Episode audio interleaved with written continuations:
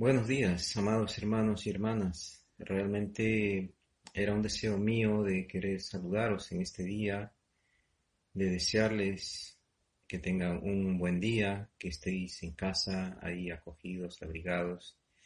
Y a los que tenéis que salir, pues que el Señor te cubra de todo mal en este tu salida y tu regreso.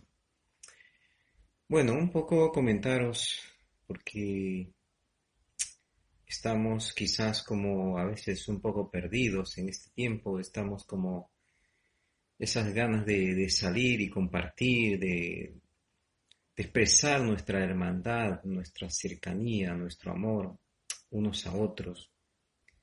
Pero en este tiempo también es un tiempo donde quizás, no quizás, seguramente Dios te está dando tiempo para meditar te está dando tiempo para que tú pienses en aquellas cosas que quizás por el diario vivir, el afán del día a día, al final solo cumplías un trámite de, de, hacer lo que tenías que hacer según tu religiosidad consideraba que tenías que hacer, como el tener que meditar en la mañana, leer un poco la palabra y luego con eso sentirte que estabas cumpliendo. Pero no te olvides que Dios realmente nos quiere llevar hacia un camino de excelencia y cada vez quiere más de nosotros. Porque cada uno puede dar más de cada uno. Cada uno puede dar más de sí para alcanzar esa excelencia. Y el Señor realmente nos quiere llevar de la mano para alcanzar todo eso. Aprovecha este tiempo como un tiempo para meditar, como un tiempo para estudiar y analizar la palabra de Dios, para escudriñar las escrituras, un tiempo para orar y pedir revelación al Señor sobre las cosas que están aconteciendo y sobre las cosas que acontecerán aún. Porque como os dije, hermanos, este tiempo para mí es como un pequeño ensayo de las muchas cosas que han de venir. A veces el ser humano, con los avances que tenemos, con la vida que vamos llevando, nos consideramos tan seguros de nosotros mismos que pensamos que podemos vencer a un gigante, pero a veces surge una pequeña eh, especie de enemigo al ser humano tan minúsculo, microscópico, que nos puede derrocar y derribar. Y esta mañana estaba precisamente meditando sobre el pasaje de Jeremías en el capítulo 25 y cuando dice el profeta Jeremías que el Señor le manda a profetizar sobre su juicio a las naciones, y yo decía, realmente lo que espera a las naciones más adelante son cosas muy terribles. Y no podemos caer en juicios de decir, oh, que Dios es malo, cómo Dios puede hacer todas estas cosas. Pero la verdad es que nosotros mismos nos buscamos estas situaciones. Porque me venían a mi mente cosas como los pasajes de Apocalipsis capítulo 9, cuando habla de la gran invasión de langostas sobre toda la tierra. Hablaba de estas langostas que tenían en la cabeza una corona y que tenían aspecto de hombre. Y yo pienso que esas langostas son serán males creados por el mismo hombre. Serán males creados por el mismo ser humano. Que cada vez el ser humano se siente más dueño de sí mismo y también el ser humano se siente más dueño del mundo. Hay gente que se cree dueño del mundo. Hay gente que se cree Dios y que puede hacer todo lo que se le antoja sin considerar el mal, sin considerar la desgracia que puede estar produciendo en la humanidad. pero para ello el ser humano tiene una gran esperanza, una gran esperanza que es Jesucristo. Porque al final de cuentas, este cuerpo que tenemos, cada uno que Dios le ha dado, puede ser deshecho, puede volver al polvo, pero el alma, el alma del cual Dios te ha dotado, la parte más valiosa, la cual, mira, es la que está en lucha, porque Dios quiere tu alma, Satanás quiere tu alma, no le interesa tu cuerpo,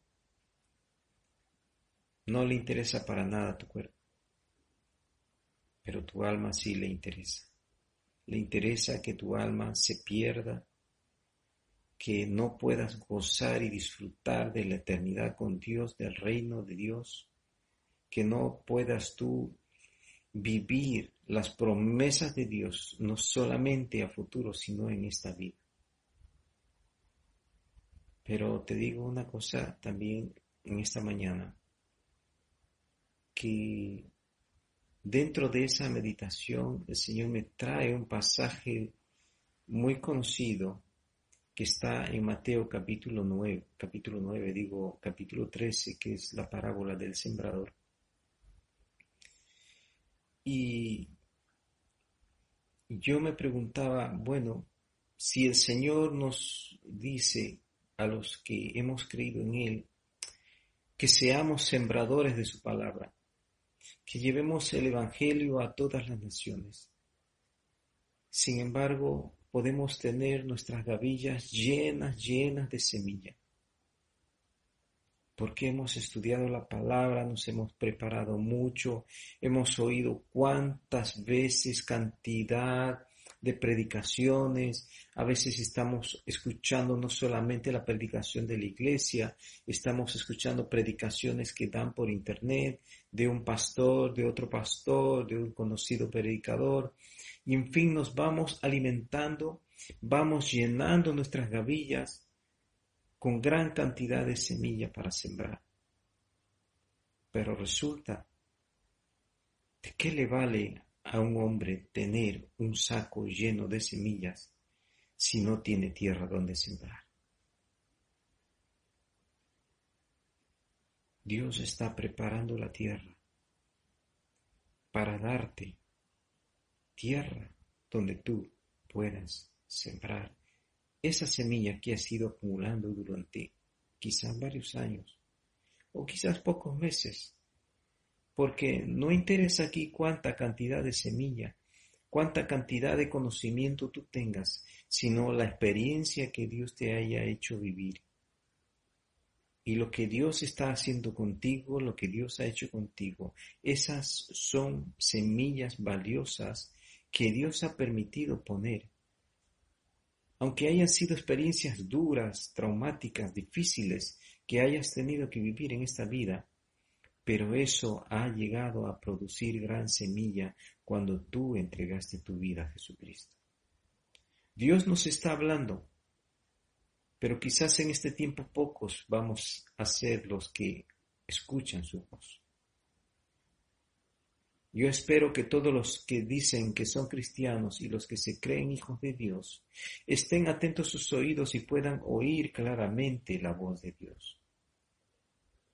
Pero Dios está hablando actualmente con voz de trompeta a todas las naciones, a todo ser humano. Aunque habrá algunos que no se conmoverán a toda esta situación.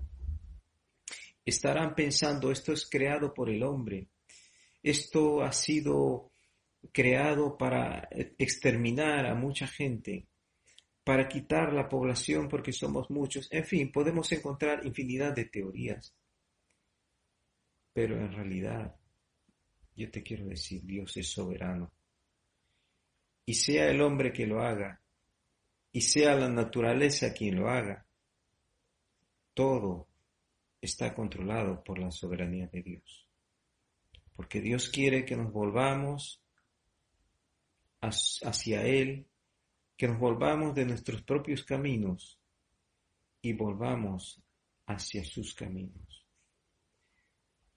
Así, hermano, que ve gozándote, ve preparando tus semillas. Si alguna semilla está podrida, contaminada por alguna mala doctrina, retírala, retírala. Pero prepara tus gavillas, prepara tus semillas, prepara esos sacos de semilla que Dios ha puesto en tu vida, que pronto Dios te va a entregar una tierra donde sembrar. Solamente quería compartir esto contigo y aparte de saludarte y darte un abrazo, porque nuevos tiempos vienen, como habíamos dicho desde el principio de este año. Nuevos tiempos vienen. La llegada y el regreso de nuestro Señor está más cerca que nunca. Así que hermano, te deseo que tengas un buen día.